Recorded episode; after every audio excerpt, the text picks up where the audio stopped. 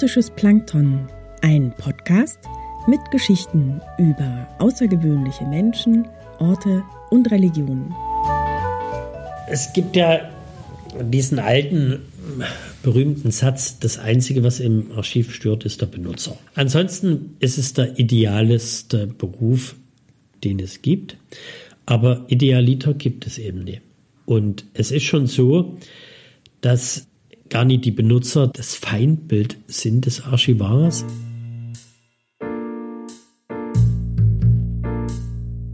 Thomas Kübler ist seit 1994 Direktor des Dresdner Stadtarchivs. Der ebenfalls gebürtige Dresdner ist stets schon von Weitem an seiner auffälligen Fliege erkennbar. Er führt sein Archiv auch eher auf unkonventionelle Art und Weise.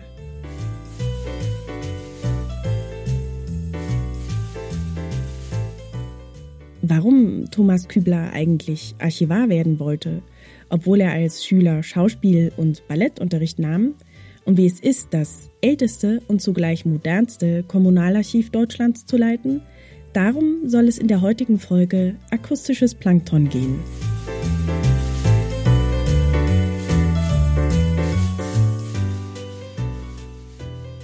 Ich bin also 65 in Dresden geboren und in einem Kinderheim aufgewachsen und dann später halt zu einer Familie gekommen und Abitur gemacht an der kleinsten erweiterten Oberschule der DDR, nämlich dem Bertolt Brecht Gymnasium heute. Und ich habe dort in meiner Freizeit das Glück gehabt, Schauspielunterricht nehmen zu dürfen bei Heiner Müller. Und Heiner Müller war halt sozusagen Patron dieser Schauspielklasse. Ich habe auch ein Jahr Paloka-Schule hinter mir ja, habe frühzeitig, wie schon gesagt, Schauspiel gemacht, war in der Herkuleskeule im Jugendkabarett und habe ganz viel Rezitationsarbeit gemacht, war dem Buch immer zugetan und so war das für mich irgendwie ganz logisch. Ein direktes Moment, so wie das andere haben, das gab es bei mir nicht, es war schleichend. Dabei war Küblers familiärer Hintergrund stark von seiner Großmutter geprägt, die seit den 1950er Jahren im Dresdner Kunstbetrieb eine wichtige Position innehatte. So kam Thomas Kübler frühzeitig in Kontakt mit Künstlern der Dissidentenbewegung der DDR, wie A.R. Penck, Markus Lüpertz, Helge Leiberg und Stefan Plenkers. Aus diesem Kunstinteresse heraus erwuchs in dem Schüler Thomas Kübler sehr schnell auch ein Interesse für Literatur und Bücher. Ja, dann war ich Bücherverantwortlicher. Dann habe ich schon immer zu Hause gesammelt. Ja, sehr zum Leidwesen meiner Eltern, weil meine Bude war vollgestellt. Meine Eltern dachten immer, dass ich nur dem Papier zugeschlagen bin. Also habe ich schon sehr früh den Zugang zu Kunst und zum Buch gehabt, weil ich meine ersten Schülerpraktikas in Dresdner Antiquariaten gemacht habe. Das war zum Beispiel das Antiquariat Dienemann am Neustadter Bahnhof. Das war deswegen so wichtig.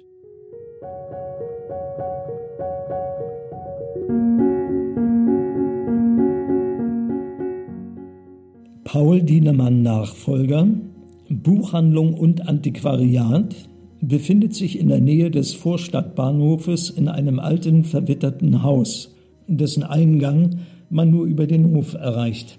Paul Dienemann Nachfolger ist privat. Privat heißt, dass am Montag geschlossen ist. Hier gehen die Uhren anders. Herr Leukroth kommt jeden Morgen Punkt 9 mit dem Taxi. Er ist 90 Jahre alt und schlurft in das Geschäft, ohne sich die Schuhe abzutreten. Paul Dienemann, Nachfolger, Buchhandlung und Antiquariat in der damaligen DDR eine Institution in der Dresdner Antiquariatsszene, fand zudem einige Rezeptionen in der zeitgenössischen Literatur, wie zum Beispiel in der eben gehörten Passage aus Jens Wonnebergers Band Die letzten Mohikaner. Wonneberger widmet dem Antiquariat sogar eine eigene Erzählung. Thomas Küblers Erinnerung an seine Praktikumszeit im Antiquariat Dienemann knüpfen an Wonnebergers literarische Beschreibung an. Die Sammelsoria oder die Lebensspuren oder liegen gelassen ist in Büchern, regelrecht wirklich auf diesen Berufswunsch Archivar gebracht, weil in diesem Antiquariat, wo ich gearbeitet habe, wo ein über 90-jähriger alter Mann Chef war, der das Antiquariat führte mit zwei wunderbaren Damen. Jedenfalls, also in diesem Antiquariat durfte ich arbeiten und da hatte ich in Büchern diese Sammelsurier entdeckt. Und dann habe ich jedes Jahr immer Praktikas gemacht in verschiedenen Antiquariaten.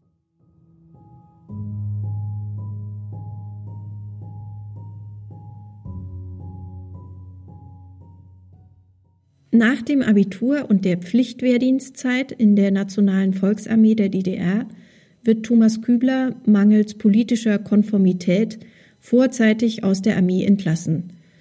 Er beginnt ein Studium der Geschichte an der damaligen Karl-Marx-Universität in Leipzig. Sein Abschluss fällt genau in die Zeit des politischen Strukturbruchs 1989.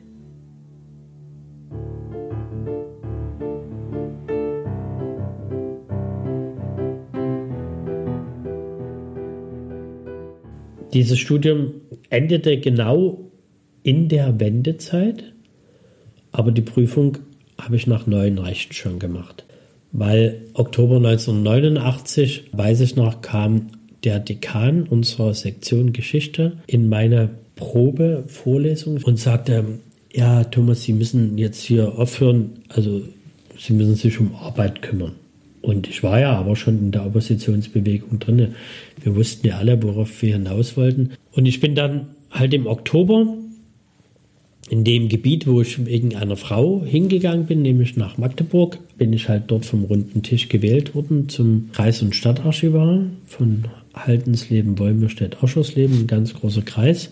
Und dann beauftragt worden mit der Auflösung der Stasi-Archive dort. Dann habe ich das Studium beendet nebenbei habe das erste Diplom gemacht, dann habe ich das Kreis- und Stadtarchiv dort aufgebaut. Das war der erste Neubau nach der Wende in einem ostdeutschen Archiv und habe dann nebenbei noch das archivwissenschaftliche Studium gemacht, habe den wissenschaftlichen Facharchivar mit dem Diplom noch beendet, das zweite Diplom gemacht, 93. Der Historiker, Facharchivar Thomas Kübler kehrt 1994 nach Dresden zurück und übernimmt die Leitung des Stadtarchivs. Und dann kam 94 die Ausschreibung dieser Stelle und daraufhin habe ich mich beworben und habe gewonnen. Ja, und mittlerweile sind wir das größte deutsche Stadtarchiv, das zweitgrößte in Europa mit 41 Kilometern.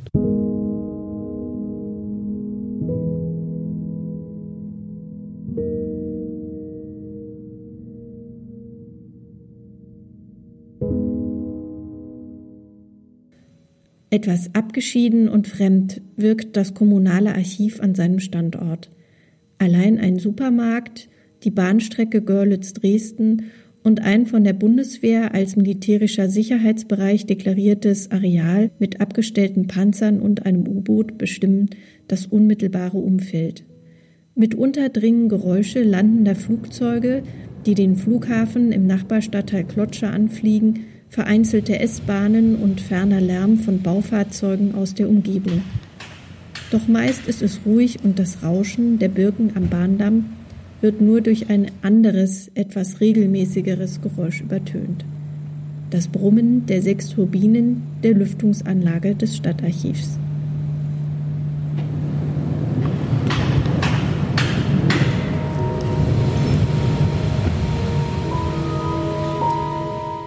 Seit dem Jahr 2000 ist das Archiv im Gebäude der ehemaligen Königlich Sächsischen Heeresbäckerei in der Dresdner Albertstadt untergebracht. Nähert man sich von Süden auf der Königsbrücker Straße, einer Bundesstraße, fällt zunächst ein Kubus aus Stahl und Glas ins Auge. Er ist dem restaurierten historischen Hauptgebäude des Archivs als Treppenhaus vorgelagert. An sonnigen Tagen reflektiert die grün-blau getönte Glasfassade vorüberziehende Wolkenformationen. Das Innere des Gebäudes bleibt jedoch vor eindringenden Blicken verborgen. Lediglich von der Westseite des im Stil der Neorenaissance gehaltenen Hauptgebäudes geben große, rundbogige Fenster der bossierten Sandsteinfassade des Sockelgeschosses Einblick in einzelne Nutzerbereiche.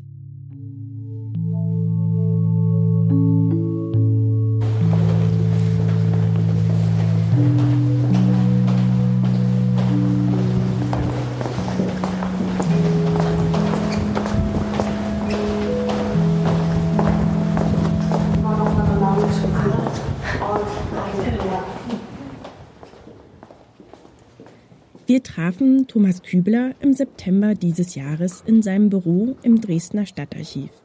Dabei sprachen wir vor allem über die Rolle des Archivs heute und seine Bestände. Angefangen von Bußgeldbescheiden über die erste krematorische Verbrennung der Welt im Falle der Lady Di, über Kloakenforschung bis hin zur Zwangsprostitution in der DDR.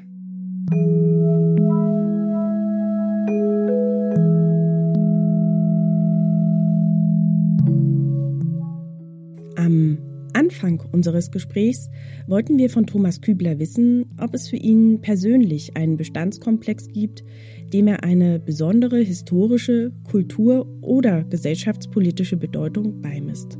Das Stadtarchiv Dresden ist deswegen das größte in Deutschland. Wir haben keine Verluste. Das muss man einfach so sagen. Es gibt Archive wie München, Stuttgart, die haben Kriegsverluste.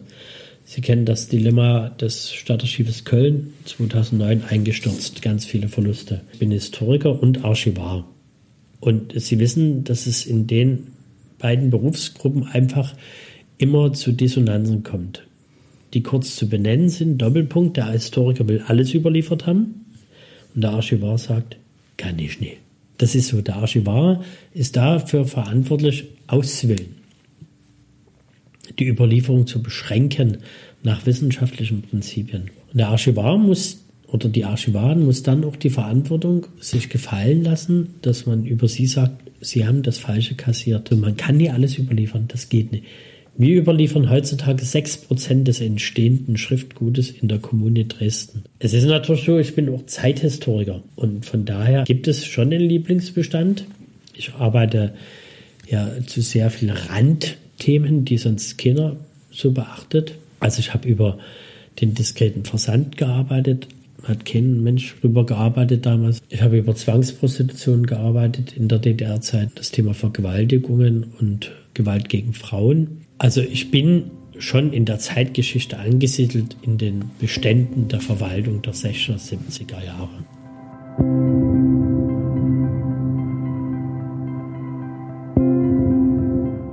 Was im Umkehrschluss bedeutet, dass der Archivar 94 Prozent des kommunalen Schriftgutes kassiert.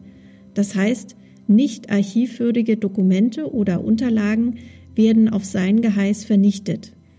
Dabei lassen sich trotz allem von jedem Dresdner Bürger mindestens 20 Einträge im Archiv finden. Kann man sich also das Stadtarchiv als eine Art Mikrokosmos des urbanen Lebens vorstellen? Die Urbanität vom Obus her oder von dem Obit her, ja, viel größer gefasst, spiegelt sich immer in einer Verwaltung nieder. Und das Ende der Verwaltung ist sozusagen der Friedhof der Verwaltung. Der papierne Friedhof ist immer das Archiv. Das ist seit dem frühen Mittelalter so. Ja, also selbst der Vatikan spiegelt in seinem Archiv eigentlich ausschließlich dem Papst und seine Verwaltung wieder. Ja, eine Stadtverwaltung gibt es Verwaltung der Bürger. Ansonsten gibt es keine Organisation, die Polis, die wir ja wirklich aus dem Griechischen heraus als Daseinsform von Menschen miteinander gewählt haben, ja, in unterschiedlichsten Ausschweifungen bis hin zur Diktatur, lässt sich nieder in Regelungen und Reglements, die wiederum sind rein die Administration in der Stadt. Also es spiegelt sich hundertprozentig ihr Leben bei uns wieder. Also im Durchschnitt hat jede Dresdner Person 21 Treffer im Stadtarchiv. Ich beginne mal mit ihrer Geburtsurkunde, mit ihrem Impfausweis, mit ihrer Kindergartenakte, städtischer Kindergarten, Schulakte, Gymnasiumsakte, Taufe, kirchliche Akte, Alternativ Jugendweihe, mit dazwischen im Durchschnitt drei weiteren medizinischen Akten, Vorgängen. Ja, wenn es gut kommt, nur drei. Dann geht es weiter im Durchschnitt mit der Fahrerlaubnis, mit dem Abiturzeugnis, Armee, Zivildienst, Alternativ, Studium. Jetzt kommen im Durchschnitt drei bis vier Meldebescheinigungen über Wohnorte in ihrem Leben. Wir sind bei 22 jetzt schon gelandet. Ich will nicht diese Hinterlegungen oder Treffer aufzählen, die im Ordnungsamtsbereich aufkommen, im Bußgeldbereich aufkommen, im Steuerbescheidwesen aufkommen. All das sind Aktentreffer. Im Durchschnitt 21 bis 22 Mal pro Person. 41 Kilometer Regallänge, angefüllt unter anderem mit Urkunden, Nachlässen und Innungsunterlagen, beherbergt das Dresdner Stadtarchiv und ist damit eines der größten Kommunalarchive neben Köln und Frankfurt am Main in Deutschland. Doch welche Bestände lassen sich hier finden und wer kümmert sich um die Aufarbeitung? Wir erschließen selbstständig ungefähr 30 Prozent. Die anderen 70 Prozent, die wir erschließen, sind projektbezogen. Das heißt, es kommt jemand auf uns zu und sagt Kulturpalast, Umbau und Übernahme. Es gibt Notübernahmen, zum Beispiel von Institutionen, die sich in Auflösung befinden, wie vor Jahren die DWT, die Tourismus Werbe GmbH. Und da mussten wir innerhalb kurzer Zeit erschließen, weil der Rechnungshof und die Gerichte mussten reingucken. Zweitens, es gab auch Schließungsprioritäten für die Zeit 1992 bis 2010. Das sind die rehabilitationsrechtlichen und restitutionsrechtlichen Anfragen gewesen. Bauakten, Personalangelegenheiten, Sozialunterlagen. Ansonsten ist es so, es bleibt wenig Zeit für das, was Sie suggeriert haben. Also was wir auch empfehlen würden zu benutzen, dafür bleibt zu wenig Zeit. Also ich erschließe dann selber Bestände, die ich auch beforsche. Wir arbeiten alle, fast alle wissenschaftlich im Haus, zum Beispiel zur Kulinarikgeschichte mit Josef Mazerat zusammen. Da haben wir Bestände erschlossen, die hätte kein Mensch sonst erschlossen. Frau Niering, Teilungsleiterin bei uns im Amt, die hat zur Kulinarikgeschichte promoviert die und da sind natürlich die Bestände erschlossen worden. Oder meine Stellvertreterin, Frau Schauer, arbeitet zur Begräbniskultur. Die erste krematorische Verbrennung weltweit war hier in Dresden. Das sind Sternstunden, die im Jahr vielleicht vier bis fünf Mal aufkommen. Bei dieser inhaltlichen Themenvielfalt sprachen wir Thomas Kübler auch auf die dazugehörigen Archivalien an, die sich stark von Museum und Bibliothek unterscheiden. Aber wo liegen da eigentlich die Unterschiede? Wer sammelt und wo stehen Unikate? Man muss wirklich unterscheiden Bibliothek und Archiv und Museum. Ein Stadtarchiv sammelt nicht. Ist ein gänzlich unterschiedlicher Zugang. Das Stadtarchiv Dresden ist ein Pflichtamt, was der Bund Deswegen sind wir auch ein eigenes Amt. Die Institutionen und Ämter müssen, ob sie wollen oder nicht, und das Wollen ist eine Suggestionsfrage und eine gegenseitige Kennenlernensfrage, die müssen an uns abgeben. Wir übernehmen nur in geringstem Maße Objekte. Also ich sage mal eins zum Thema Objekt. Wir haben ein Glas da, das sind die sterblichen Überreste der ersten Verbrennung 1874 drin, die Knochen der Lady D.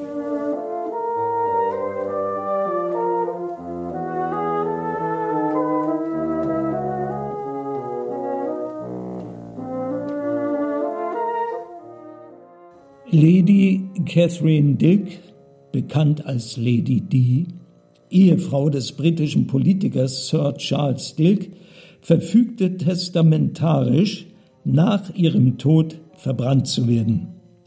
Da dies in England zu jener Zeit noch nicht möglich war, wurde sie am 9. Oktober 1874 in Dresden in einem von Siemens entwickelten Verbrennungsofen verbrannt. Damit fand die weltweit erste krematorische Leichenverbrennung in Dresden statt.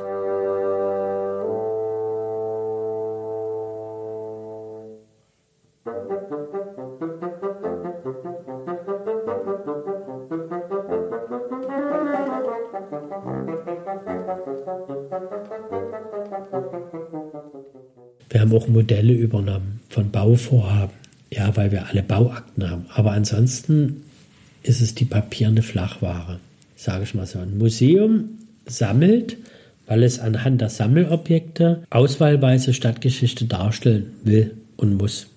Eine Bibliothek hat den, hat den Auftrag, den Bildungshunger und die Bildungszugänge zu stillen und zu gewährleisten. Das sind drei unterschiedliche Aufgaben. Und der Hauptunterschied zu allen ist, dass wir das einzige dieser drei genannten Sparten sind, die Unikate haben. Also in den seltensten Fällen hat man Museum hier in Dresden Unikat. Selbst in den Bereichen des grünen Gewölbes gibt es im Prado, in der Huntington Library, selbst der Maya-Kodex, den gibt es viermal in der Welt. In Madrid, in Paris, in Mexico City und in Dresden. Den Goethe-Schiller-Briefwechsel mit Körner gibt es nur hier. Bloß mal ein Beispiel genannt. Also das ist wirklich ein riesengroßer Unterschied. Und ansonsten ist es so, dass es äh, noch einen Unterschied gibt. Eine Bibliothek digitalisiert durchweg Bücher. Bücher sind gebunden. Bücher haben eine Seitenzahl. Also das gedruckte hat immer eine Seitenzahl. Eine Akte hat keine Seitenzahl. Sie dürfen die digitalisieren oder mikroverfilmen, ohne zu pakinieren oder zu kollationieren. Und Sie müssen immer auf den Datenschutz achten. Ich kann halt keine Akte aus dem Bereich der letzten 30 bis 100 Jahre einfach öffentlich machen, wenn Ihre Namen drin sind. Das ist der Unterschied zum Buch. Veröffentlicht ist außer dem Index, was auf dem Index steht, und der ist relativ gering, der ist meistens im Erotika-Bereich oder im politischen Dissidenzbereich oder extremistischen Bereich angesiedelt.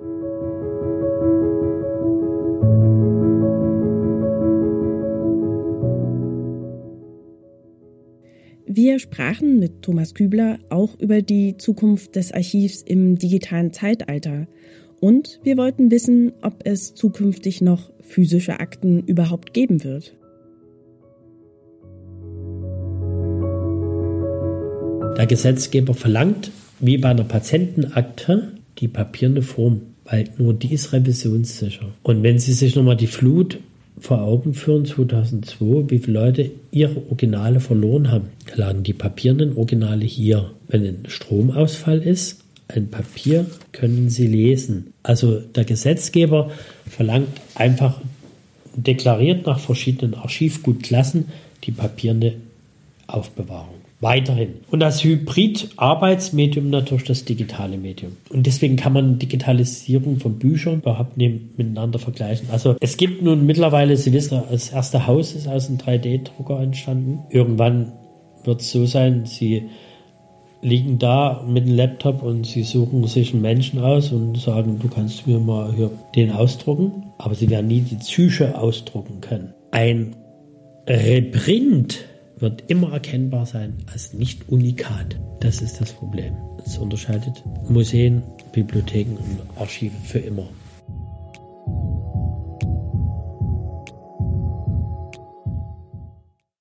Doch wie muss man sich den Prozess einer Übernahme eines Nachlasses vorstellen? Wer und was ist interessant und relevant genug, um Eingang in den Bestand des Archivs zu finden?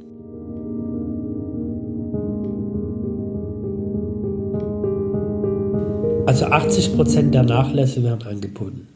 80 Prozent. Die Leute, die einen Nachlass verwalten, sind meistens damit überfordert. Ja, also die Familien äh, sprechen heutzutage größtenteils öffentliche Einrichtungen an, weil sie dort wissen, es wird nie weiterverkauft. Wir dürfen jetzt einen Nachlass oder eine Schenkung, die wir erhalten, auch nie weiterverkaufen, weil wir mit der Schenkung kein Eigentum erwerben. Also das muss man einfach rechtlich wissen. Ansonsten ist es so, dass wir ganz viel über das sogenannte Vorlassverfahren machen. Also das heißt, Leute wie Hans John haben uns ihre Sachen schon immer versprochen. Oder zum Beispiel immer liebevoll Otti, den kennen Sie natürlich auch, Ottenberg. Professor Ottenberg hat es auch dem Stadtarchiv versprochen.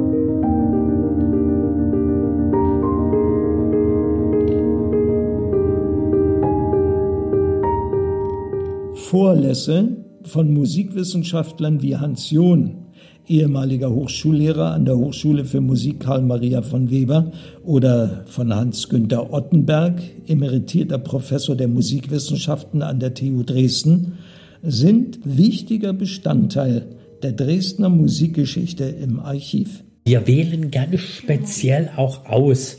Das muss man so sagen. Also es gibt im Archiv ganz klare Überlieferungskriterien, die sind knallhart. Ich würde jetzt zum Beispiel keine Fragmente übernehmen, weil die Fragmente sind nicht benutzbar. ich überhole mich schon jetzt, indem ich augenblicklich gesagt habe, ich würde das nicht machen und tue es trotzdem. Weil ich habe auch schon Fragmente übernommen von einer Person, die nirgendwo in diesem Haus eine weitere Überlieferung hat. Es gab Angebot an uns, Sachen zu übernehmen, die habe ich nach Radebeul weitergeschickt, weil es waren kaum Mai-Sachen. Die hätte jeder mit, mit, mit Fingerlecken hierher übernommen. Ich habe es nie getan, weil es gibt das Karl-May-Haus. Es gibt auch noch das Stadtarchiv Radebeul, was sowas auch übernehmen könnte. Es ist grenzwertig und ich würde gerne auf den Anfang zurückkommen. Es bleibt an dieser Frage immer die Sequenz, das ist die Aufgabe der Archivaren des Archivars zu entscheiden über Aufbewahrung oder Kassation. Ich bin mir sicher, dass in Jahrzehnten oder Jahrhunderten Leute berechtigt sagen können, warum hat denn der Kübler das nie aufbewahrt? Berechtigt, der Verantwortung muss ich mich stellen.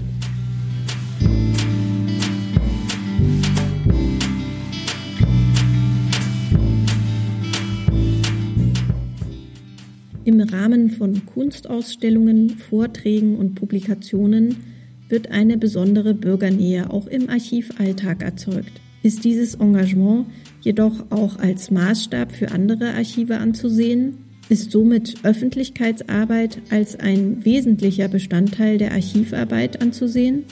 Nein, letzteres kann ich einfach nicht so sagen, weil normalerweise sind Archive Aufbewahrungsorte von Archivgut für die Kommune oder für die Institution. Universitätsarchiv macht zum Beispiel kaum Öffentlichkeitsarbeit. Das Stadtarchiv Dresden wird wie jedes Archiv durch die Direktoren oder den Direktor geprägt. Das ist, hat auch nichts mit Eitelkeiten zu tun oder Überhöhungen.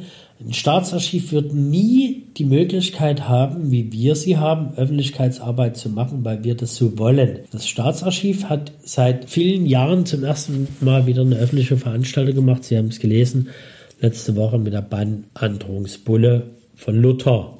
Haben die eine kleine Ausstellung gemacht. Wunderbar geworden, aber das ist wirklich eine absolute Kür. Wir haben eine eigene Öffentlichkeitsabteilung eingerichtet, weil wir sagen, dass wir sind viel näher an den Bürgerinnen und Bürgern dran und wir haben das natürlich auch immer benutzen müssen, um diese zwei Riesenhäuser zu bekommen. Denn im Bunker, im Archivbunker, gibt die Stadt keine zwei Riesenhäuser. Also das eine bedingt das andere. Also Öffentlichkeitsarbeit als Selbstzweck auch der Darstellung und Öffentlichkeitsarbeit auch als Moment, um die Leute hier ins Archiv reinzuziehen.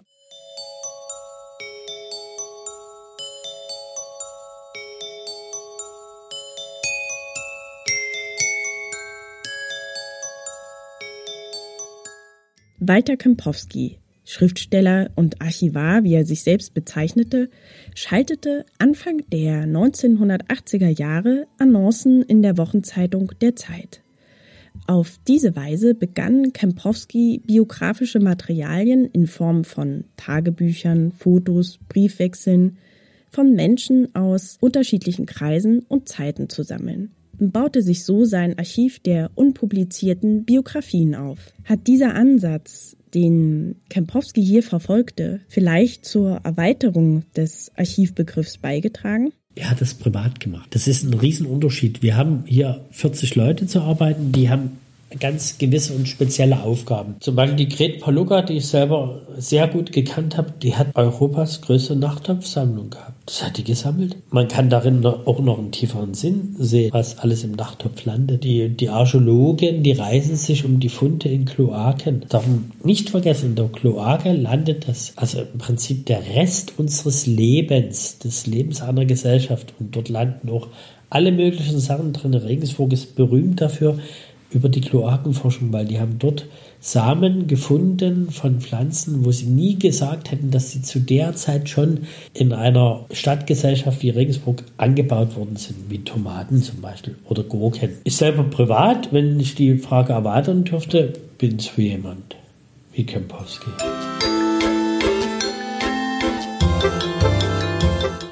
Vielen Dank fürs Zuhören. Vielen Dank auch an Thomas Kübler für das Gespräch. Danke auch an den Schriftsteller Jens Wonneberger für seine freundliche Genehmigung, ein Zitat aus seinem Band Die letzten Mohikaner für den Beitrag zu verwenden. Ein weiterer Dank gilt natürlich auch dem Schauspieler Peter Dresen, der unter anderem aus Wonnebergers Erzählung Paul Dienemann Nachfolger zitierte.